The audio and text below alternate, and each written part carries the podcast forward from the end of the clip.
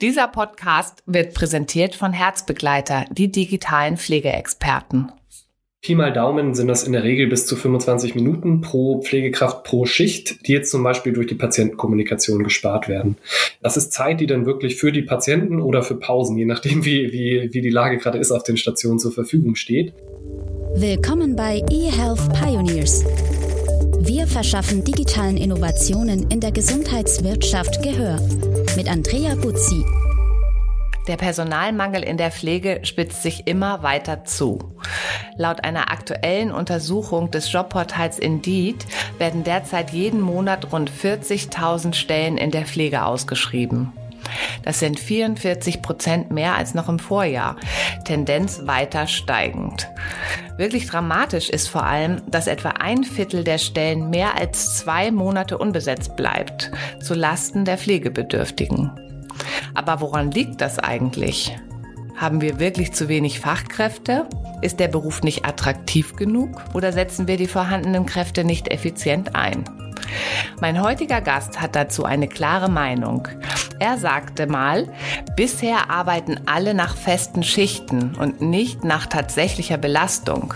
Dieses Modell wird in Zukunft im Hinblick auf den Pflegeengpass nicht mehr funktionieren. Das sagt Julian Nastkolb, der Mitgründer und CEO der Clinisurf GmbH. Mit ihm unterhalte ich mich heute darüber, wie Digitalisierung gegen den Pflegenotstand helfen kann und wie intelligente Lösungen überhaupt aussehen. Herzlich willkommen, Julian Nastkolb. Hi Andrea, freue mich sehr hier zu sein und freue mich sehr auf das Gespräch.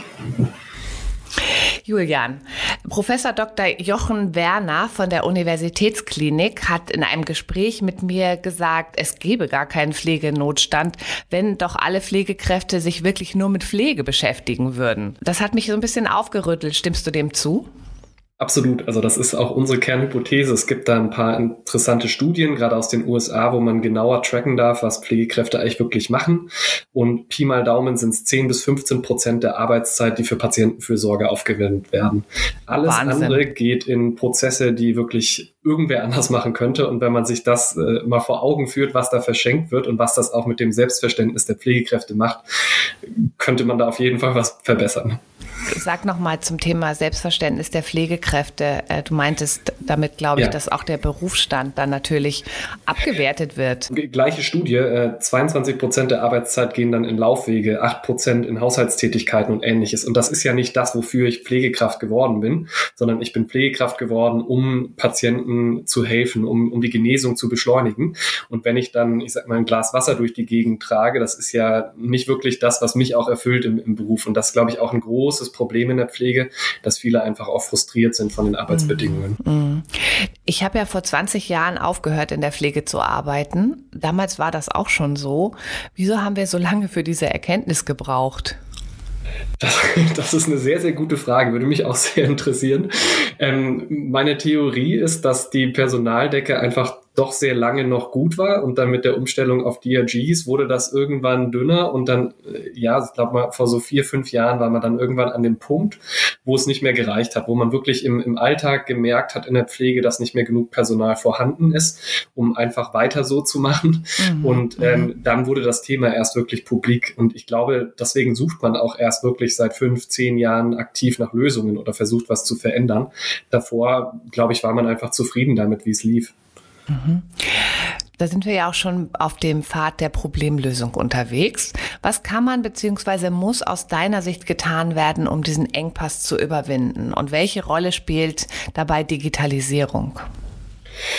Ja, ist eine, eine sehr komplexe Frage. Also letztendlich aus meiner Sicht muss es ein, ein gutes Zusammenspiel von digitalen Lösungen, politischen Lösungen und eventuell sogar gesellschaftlichen Lösungen geben, um das Problem zu beheben. Wenn wir uns jetzt auf die Krankenpflege fokussieren, glaube ich, kann man sehr, sehr viel dadurch erreichen, dass man das Personal, was es eben noch gibt, besser einsetzt, mehr Kontrolle über den Alltag gibt, damit zum einen den Beruf aufwertet, zum anderen aber auch sicherstellt, dass eben mehr Pflegepower vorhanden ist für die Patienten. Und ich glaube aber auch, dass man das äh, zunehmend mit äh, flexibleren Schichtsystemen koppeln muss. Zum einen wollen die Mitarbeiter natürlich planbarere Schichten haben. Also ich glaube, kein Geheimnis, dass ein Schichtsystem keinem Spaß macht per se. Ähm, aber dann muss man sich wenigstens darauf verlassen können, dass das so stattfindet und gleichzeitig muss man eben die Personalplanung auch eher an die Belastungsspitzen anpassen, damit man eben wirklich da das Personal noch hat, wo es wirklich notwendig ist ähm, und äh, eben nicht da, wo, wo dann vielleicht eh nicht so viel passiert. Ihr habt ja als Unternehmen auch ähm, mit CliniSurf schon einige Produkte im Angebot. Gehen wir die mal durch und versuch die mal so ein bisschen in Kontext zu bringen mhm. zu dem, was du gerade gesagt hast. Also das ist ja einmal so die bessere Planung, Einsatzplanung der vorhandenen Fachkräfte. Genau, also das ist unsere Teamlösung, wie wir sie nennen. Da konzentrieren wir uns jetzt im ersten Schritt auf das Ausfallmanagement. Und das ist genau der Gedanke dahinter. Wir wollen es Einrichtungen leichter machen, äh, flexiblere Personalkonzepte wie Jokerdienste, Pools, äh, Rufbereitschaften, Sitzwachen und, und, was es nicht alles gibt, mhm, besser zu mhm. managen, dadurch den Aufbau von diesen Konzepten zu vereinfachen und dadurch sicherzustellen, dass eben Lücken sofort gefüllt werden können. Und ganz wichtig ist da eben auch die Mitarbeiterseite, auch den Mitarbeitern mehr Selbstbestimmung in diesem Prozess geben und es einfacher zu machen, eben mitzuwirken. Weil viele haben da einfach keine Lust mehr drauf. Die, die sagen sich, ich bin jetzt drei Jahre lang oder vier Jahre lang irgendwie eingesprungen und das Maß ist jetzt einfach voll. Ich mhm, kann nicht mehr, mhm. ich will nicht mehr. Und das muss man wirklich ernst nehmen, weil sonst gehen die Leute raus aus der Pflege. Was habt ihr noch ähm, für Produkte, die auch digital funktionieren? Unser allererstes Produkt war das, was wir jetzt Care nennen. Und das ging mhm. letztendlich genau von diesem anfangs angesprochenen Problem, Pflegekräfte haben nicht genug Zeit für Patientenfürsorge aus. Mhm, mhm, ähm, wir hatten das vor ja inzwischen fast fünf Jahren angefangen im, im, Markt zu evaluieren, hatten selber Pflegepraktika gemacht, um zu erfahren, was wirklich die Probleme in der Pflege sind. Und äh, der erste Impuls, den wir immer bekommen hatten aus der Pflege, war, mach doch bitte mal was mit der Klinge. Die nervt, verursacht doppelte Laufwege und ich werde ständig unterbrochen, um dann doch nur ein Glas Wasser zu bringen oder ähnliches. Das sollten doch eigentlich die Servicekräfte machen, die wir bekommen haben. Und um das zu lösen, hatten wir letztendlich eine digitale Ergänzung zur Klingel in den Markt gebracht, sprich Patienten melden genau, dass sie eben aus so einem Menü, dass sie ein Glas Wasser brauchen oder ein Schmerzmittel und wir können das dann automatisch nicht nur dem richtigen Mitarbeiter nach Bereich zuteilen, sondern unter Umständen eben auch zwischen Pflege- und Serviceaufgaben unterscheiden. Und ähm, das ist immer noch ein, oder was heißt immer noch, es war immer ein gutes Produkt, weil es gerade dieses emotionale Problem in der Pflege sehr gut angeht für jeden einzelnen Mitarbeiter.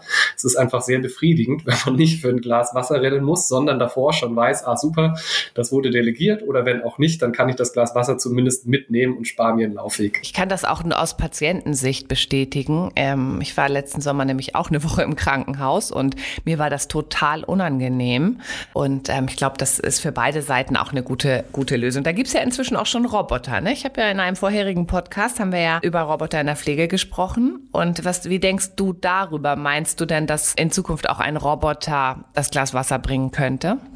Äh, ja, ist eine spannende Frage. Also wir sind tatsächlich äh, gerade in, in, der in Großhadern, also über die LMU soll äh, ja diesen Monat noch jetzt eben ein Roboter live gehen, der eben genau sowas wie ein Glas Wasser oder ah, Kühlpack äh, über uns bestellt sozusagen zum Patientenzimmer bringt.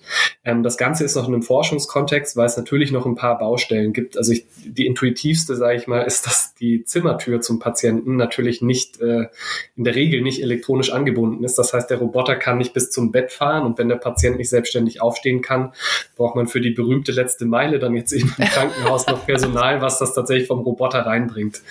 Aber wird für uns auch sehr, sehr spannend zu sehen. Und äh, wir arbeiten auch noch mit einer anderen Firma, Miele in dem Fall, zusammen, wo es eben auch um Robotik geht und das dann eher im internen Kontext. Also dass man diese letzte Meile Lieferungen zum Beispiel aus dem Labor oder aus der ähm, zentralen Warenaufbereitung auf die Stationen sicherstellt, weil auch dafür werden heutzutage immer noch häufig Pflegekräfte eingesetzt. Ja, also ähm, auch wie vor 20 Jahren. Ne? Also genau, wir, genau. wir sind auch in die Wäscherei gefahren und haben da so einen Wagen mit frischer Wäsche geholt, wenn irgendwie was nicht geklappt hat oder auch Medikamente. Also ich kann mich wirklich auch erinnern, dass wir sehr viel Logistik und Bestellwesen gemacht haben. Das war krass. Ja. Ähm, Macht ja wahrscheinlich auch nicht sonderlich viel Spaß. Also das ist äh, nein, also weil ist. es ist es ist ja auch äh, gar nicht die Kernausbildung, die man hat. Ne? Das kommt ja noch dazu. Ähm, ja. Und äh, das, nein, das macht keinen Spaß, das stimmt. ähm, genau, ich glaube, ihr habt drei Produkte, richtig? Ähm, zwei. Also im Kern sind es eben mhm. Care und Team, wobei okay. ähm, Care. Und jetzt beide Roboter.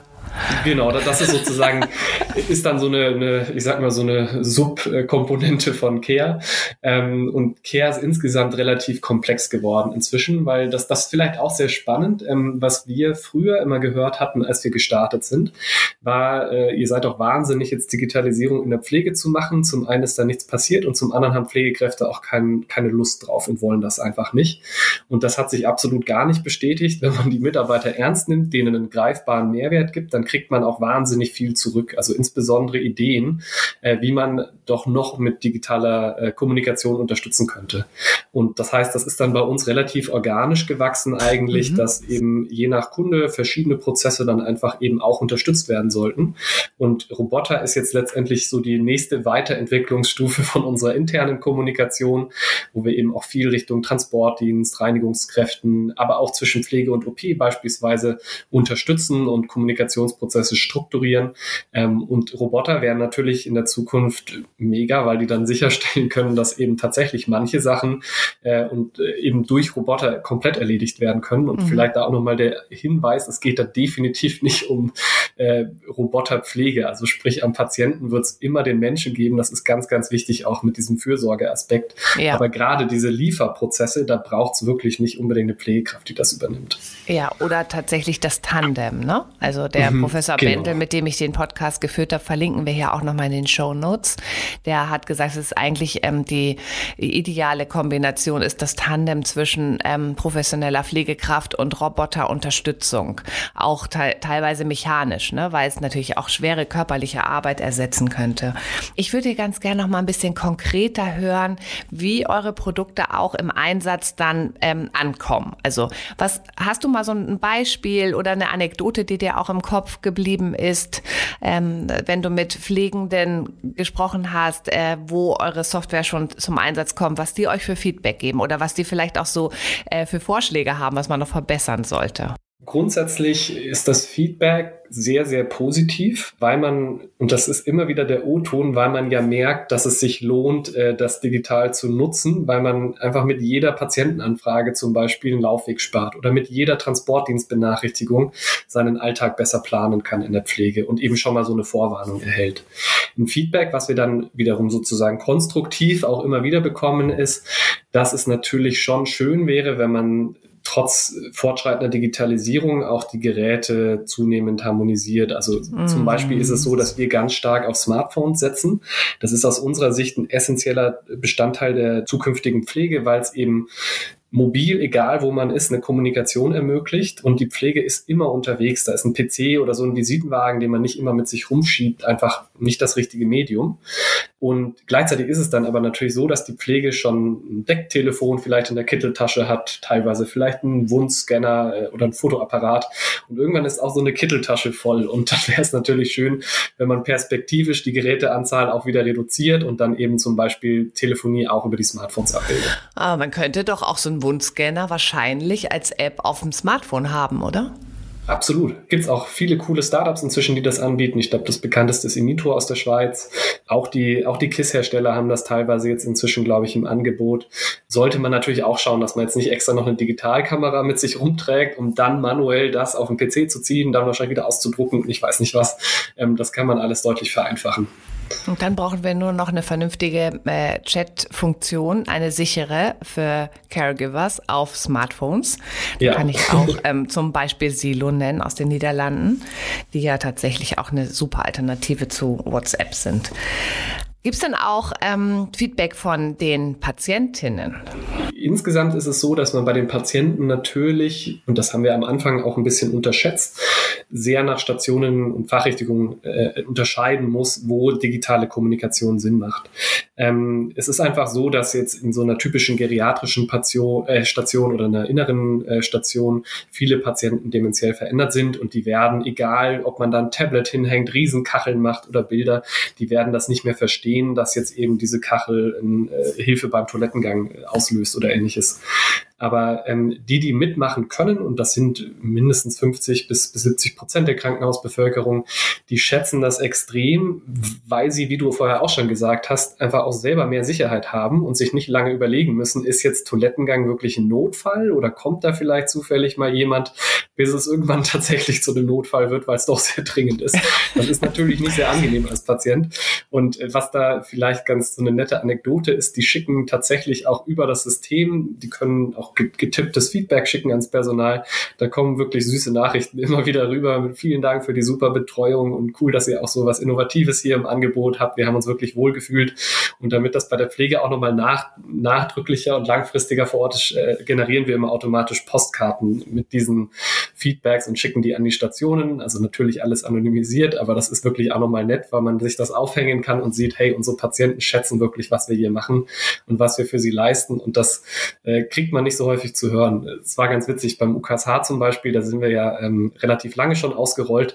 Da meinte die Geschäftsführung auch noch irgendwann, als wir ihnen diese Postkarten gezeigt haben, das schicken die. Wir kriegen immer nur negatives Feedback von den Patienten im Sinne von, ich verklag euch oder ich weiß nicht was. Und das äh, fanden die total cool, dass es tatsächlich Patienten gibt, die sich einfach mal bedanken und äh, wertschätzendes Feedback geben. Ja, das, das fühle ich auch total. Ähm, das kann ich mir richtig gut vorstellen. Könnt ihr auch tatsächlich schon ableiten, wie viel Zeit tatsächlich gespart wird, wenn zum Beispiel diese ähm, digitale Klingel, das digitale Klingelsystem eingesetzt wurde? Was, was sagen denn eure Einrichtungen? Genau, also so Pi mal Daumen sind das in der Regel bis zu 25 Minuten pro Pflegekraft pro Schicht, die jetzt zum Beispiel durch die Patientenkommunikation gespart werden. Das ist Zeit, die dann wirklich für die Patienten oder für Pausen, je nachdem wie, wie, wie die Lage gerade ist, auf den Stationen zur Verfügung steht. Wir sorgen auch dafür, dass die Klinik diese Daten wirklich bekommt, also immer so aggregiert, dass da keine Personalrückschlüsse möglich sind, aber das ist zunehmend wirklich wichtig, weil man zum Beispiel über das Pflegekräftestärkungsgesetz von, äh, ich glaube 2019 oder 2020, wann auch immer das dann in sozusagen umgesetzt wurde, gibt es auch die Möglichkeit, ähm, sich solche Maßnahmen darüber gegenfinanzieren zu lassen, die eben wirklich nachweislich und spürbar mehr Zeit am Patientenbett schaffen. Das heißt, das ist für viele Kunden natürlich nochmal nett, weil klar haben wir auch so einen Mehrwert und wurden auch davor schon gekauft und, und eingesetzt, weil es wirklich spürbar was hilft in der Pflege. Aber ich sag mal, wenn man das dann noch bezuschusst bekommt, dann ist das natürlich trotzdem ein guter Nebeleffekt. Aber das nenne ich mal eine gute Subvention. Da gibt es ja andere, ähm, die ich nicht so gut heiße im Moment. Aber gut, das ja. ist jetzt ein anderes Thema. Hab, das geht sehr tief noch, dann, ja. habt, habt ihr noch andere Daten, die genau. spannend also, sind? Was wir auch immer erfassen, ist äh, eben im internen Bereich, also ob das jetzt äh, eben Anbindung Transport ist oder im OP, ähm, da schauen wir natürlich auch immer, dass wir Prozessanalysen zur Verfügung stellen.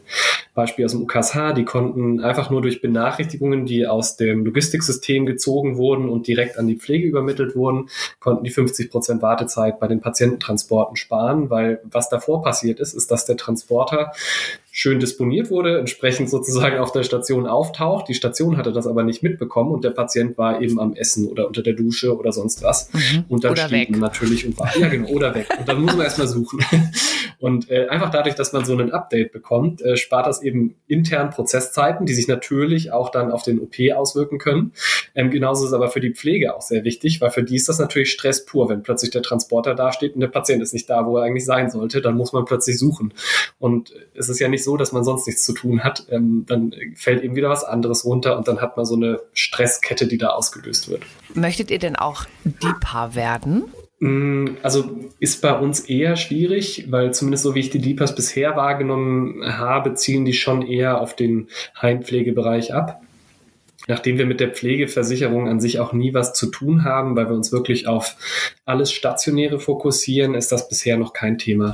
Das ist vielleicht auch nochmal eine gute Abgrenzung, ne, dass Klinis ja wirklich sich an, den, an die genau. Verbesserung genau. und Digitalisierung der stationären Pflege richtet, obwohl ja. ich eigentlich nicht nachvollziehen kann, also klar, es sind andere Töpfe, aber warum nicht digitale Pflegeanwendungen auch in, in der stationären Pflege zum Einsatz kommen. Mhm. Aber da geht es wahrscheinlich eher dann um die Abrechnungsmodalitäten, die ja dann eher anders funktionieren, ne, über die Genau, das ist auch so ein alter, alter Hut. Wir haben natürlich auch, äh, gerade als wir angefangen hatten, immer das Gespräch mit den Kassen gesucht, um, um da irgendwie zu zu überlegen, ob man da nicht irgendwas auch nochmal als Unterstützung rausholen kann. Aber die sagen natürlich, na ja, da gibt es eine klare Regelung äh, zur Finanzierung der Krankenhäuser und uns ist letztendlich egal, was da passiert, auch wenn man natürlich genug Studien hat, die nachweisen, dass jede Minute mehr Zeit für Patientenfürsorge auch einen wirklich medizinischen Effekt hat auf die in der Patientengenesung. Ja, also die Voraussetzungen würdet ihr erfüllen, ne? Also genau, aber es ist eben Zahlen. durch das ja, aber durch das Modell ist es eben wirklich äh, keine Chance, das da finanziert zu bekommen. Was inzwischen geht, wir sprechen mit der PKV, dass man eben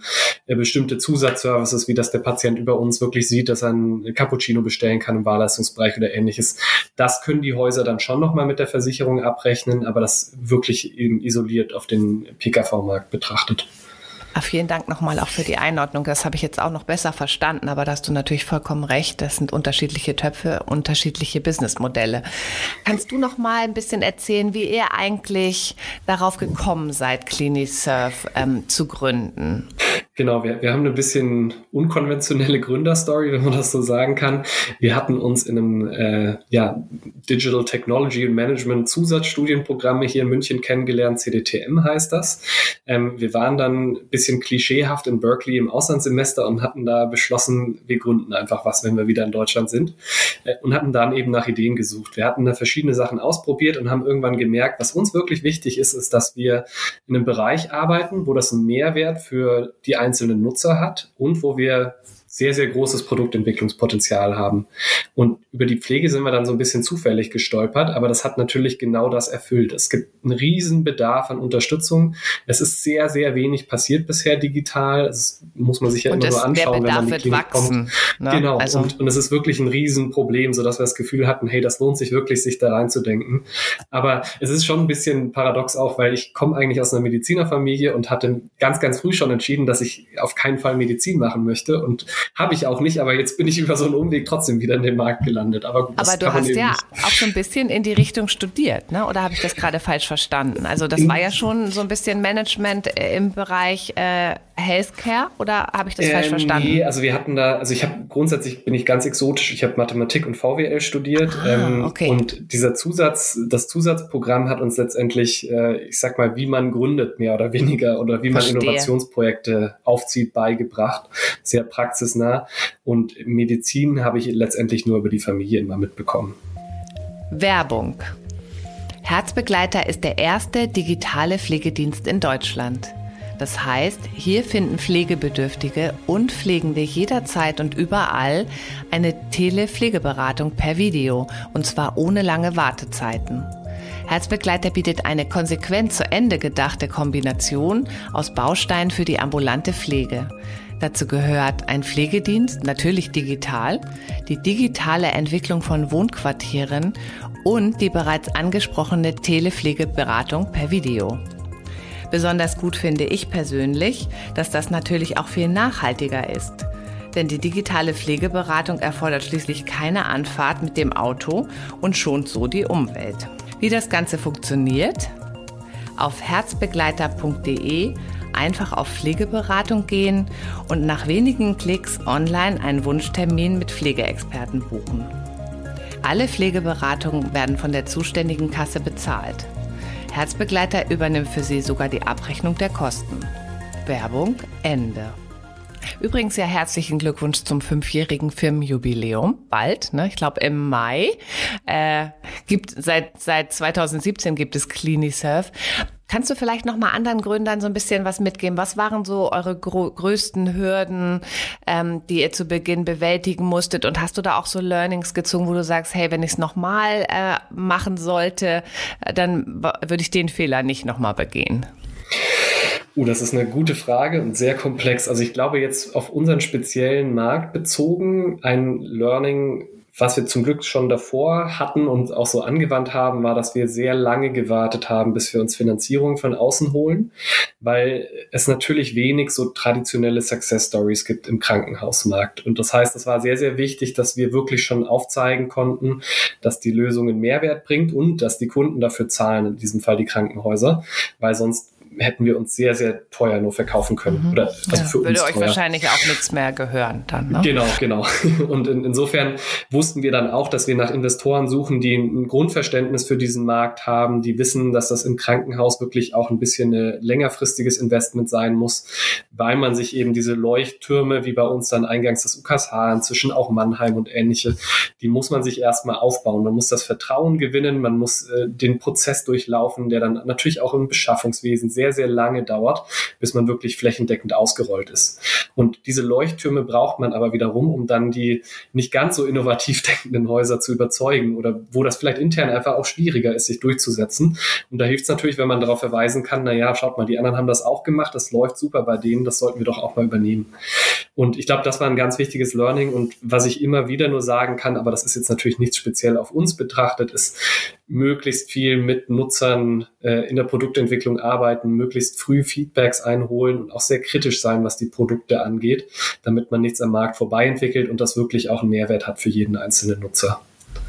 Ich glaube, das ist auch ähm, gerade im Healthcare-Markt extrem wichtig, weil wir natürlich irgendwie auch ganz viel Transparenz und Aufklärung machen müssen bei allen, die, die es verschreiben, also die, die es anwenden, die Patientinnen, die Menschen da draußen. Und da sind wir ja wirklich auch noch in einer, in einer Rolle, dass wir einfach unglaublich viel erklären müssen und immer wieder fragen, ist es das, was du brauchst? Ja.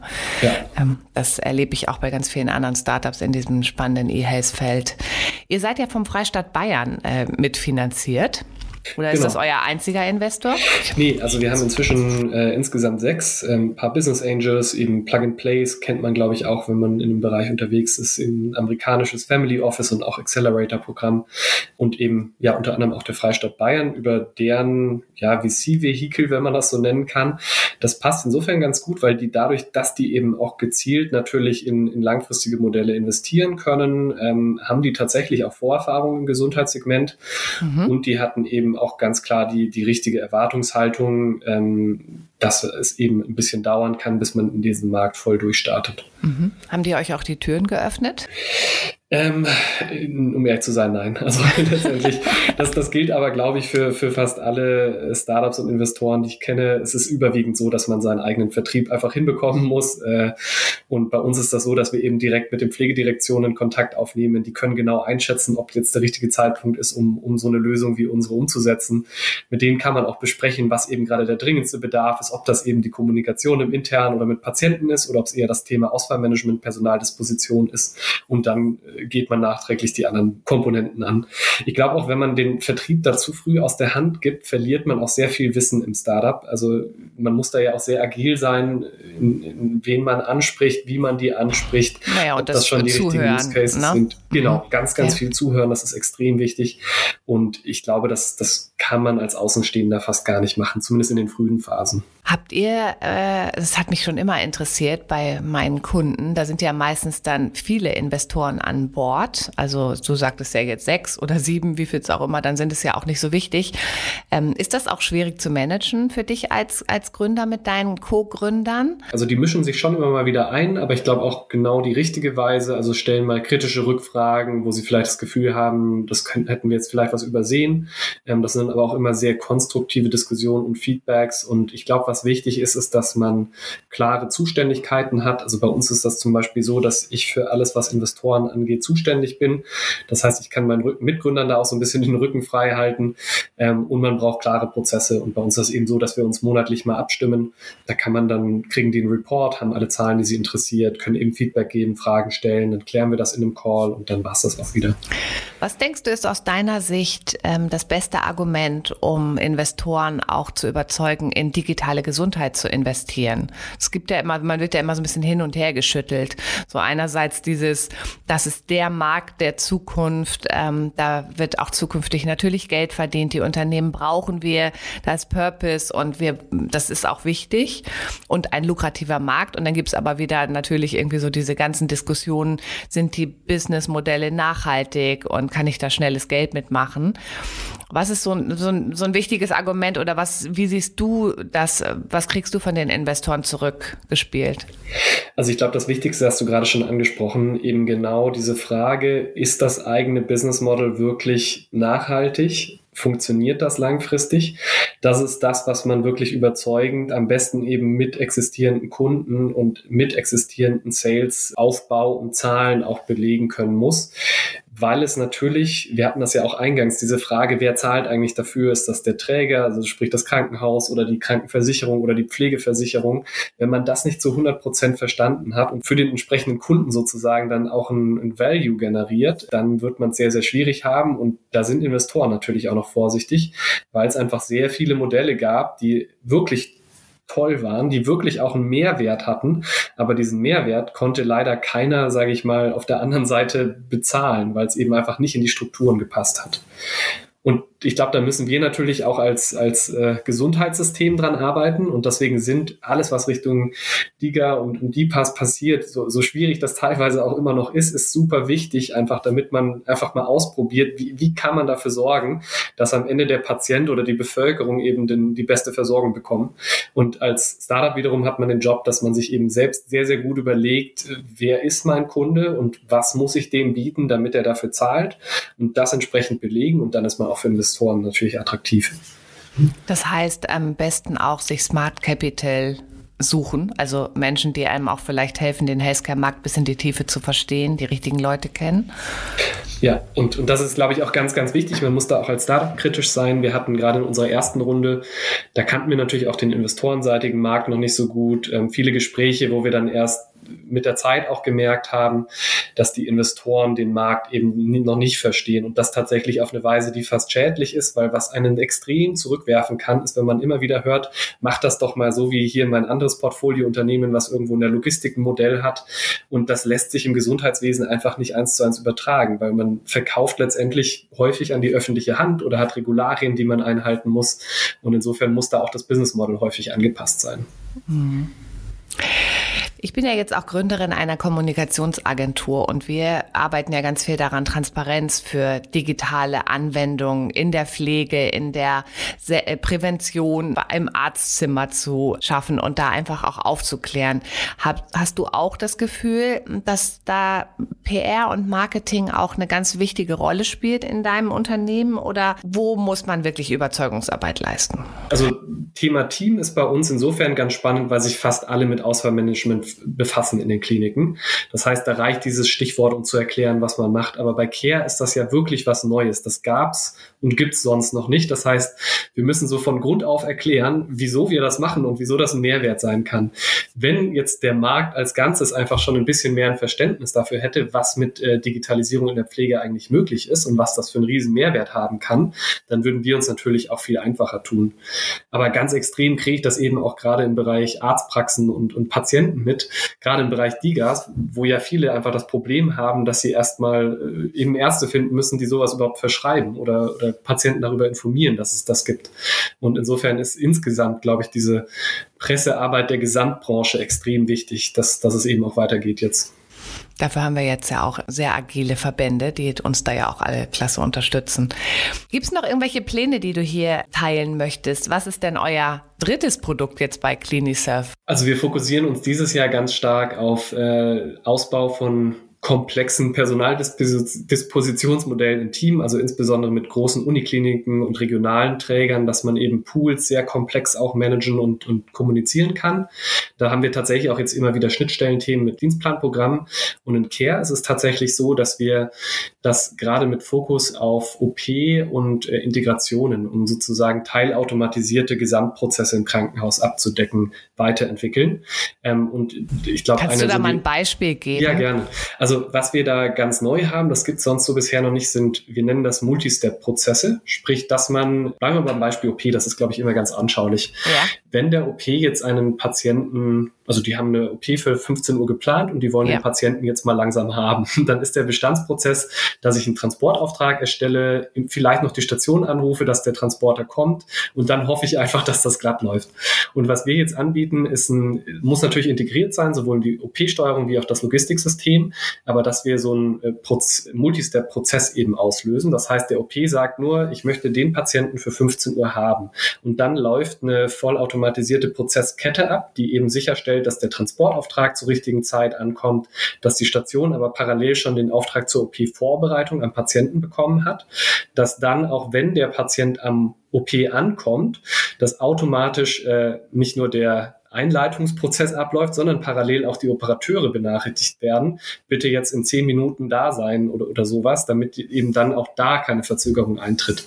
Und der große Vorteil ist dadurch, dass das eben ein Kettenprozess ist, hat jeder Beteiligte zu jedem Zeitpunkt die volle Transparenz, was eigentlich der Stand ist und was passiert ist. Und das ist ein Riesenproblem auch im, im Krankenhaus bisher gewesen, dass ja ganz viel immer durch nachträgliche Dokumentation und eben Hinterlegen in der Akte gesteuert wurde.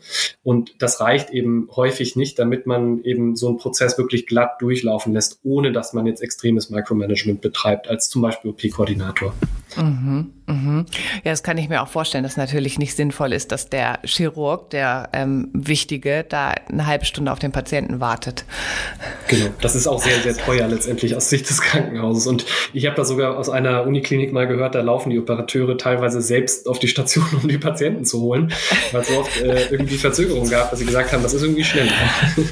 Ganz ehrlich, ich finde es ja andererseits auch irgendwie menschlich und auch als Unternehmerin bin ich dann manchmal beruhigt, dass es in allen Bereichen Mikromanagement gibt. Ja. Äh, aber ich glaube, wir können auch einfach viel lernen von anderen Branchen, wo solche Prozesse natürlich eigentlich schon voll durchdekliniert sind und äh, zum Beispiel E-Commerce, äh, Logistik. Mhm.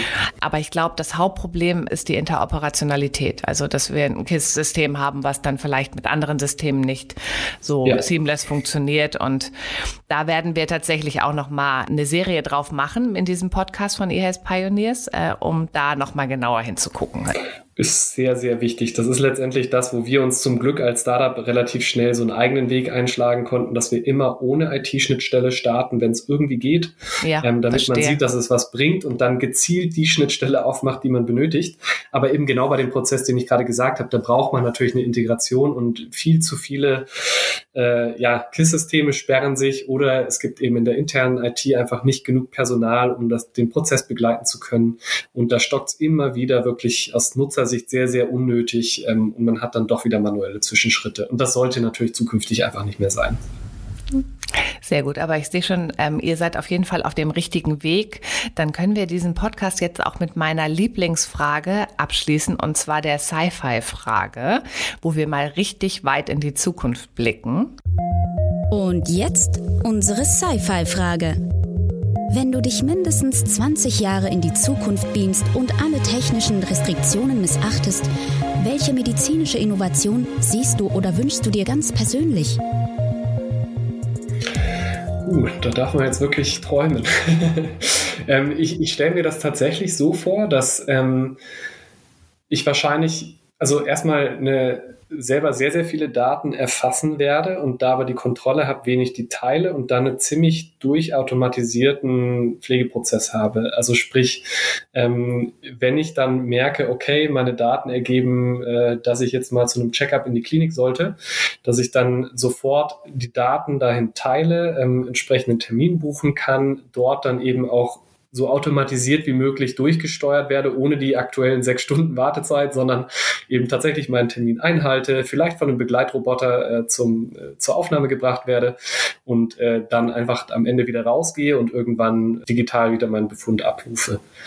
Und aus, aus der Pflegesicht, was uns ja immer am meisten beschäftigt, da erwarte ich tatsächlich, dass es so sein wird, dass mein Pflegepersonal extrem punktuell unterstützen wird, aber eben das heißt, die Fürsorge gibt, Fragen stellt und aber eben genau das macht, wofür sie zuständig sind, nämlich die sozusagen die pflegerische Genesung koordinieren. Das wird zum einen Roboter beinhalten, zum anderen Hilfskräfte, Servicekräfte, was auch immer, ähm, aber so, dass man wirklich da einfach gut aufgehoben ist und aber auch viel früher als bisher auch wieder raus kann aus der Klinik, wenn man jetzt jung und fit ist. Ja, oder einen modularen Übergang schaffen in eine genau. pflegerische Situation, finde ich ja auch gerade in der Altenpflege ganz wichtig, weil es gibt ja Momente, wo man mehr Hilfe braucht und Momente, wo man weniger Hilfe braucht. Ja. Also ich hoffe, es geht schneller, Julian. Ähm, das hoffe ich auch. also wenigstens das mit den Daten, dass das ein bisschen schneller geht. Und ähm, ich schließe diesen Podcast mit einem total schönen Zitat von dir. Ihr seid doch wahnsinnig, Digitalisierung in der Pflege anzufangen. Ich finde, ihr seid mit CliniSurf da auf einem ganz guten Weg. Auch aus eigener Erfahrung kann ich sagen, eure Ansätze sind sehr sinnvoll. Mehr Zeit für die Pflege schaffen und Personalplanung anpassen. Und offensichtlich lohnt es sich, weil ihr habt schon ähm, Evidenznachweise erbracht, beziehungsweise auch gemessen, dass zum Beispiel 25 Minuten äh, gespart werden durch die digitale Klingel und dass es nachweislich mehr Zeit am Patientenbett gibt, was wir, glaube ich, alle uns wünschen, wenn wir mal in die Situation kommen sollten, krank zu werden. Und ich nehme mit, DIGAS und DIPAS sind ganz wichtig für die ersten Schritte in Sachen Digitalisierung und da sollten wir wirklich auch einfach mal einen offenen Kopf und ein offenes Herz haben damit wir das voranbringen können. Ganz herzlichen Dank, Julian, für diesen Podcast. Vielen Dank, Andrea. Übrigens, dieser Podcast ist eine Produktion von The Medical Network. Wir verschaffen digitalen Innovationen in der Gesundheitswirtschaft Gehör. Willst du das auch? Dann freuen wir uns über Likes, Shares und eine Bewertung bei iTunes. Noch mehr spannende Folgen findest du auf unserer Website www.themedicalnetwork.de.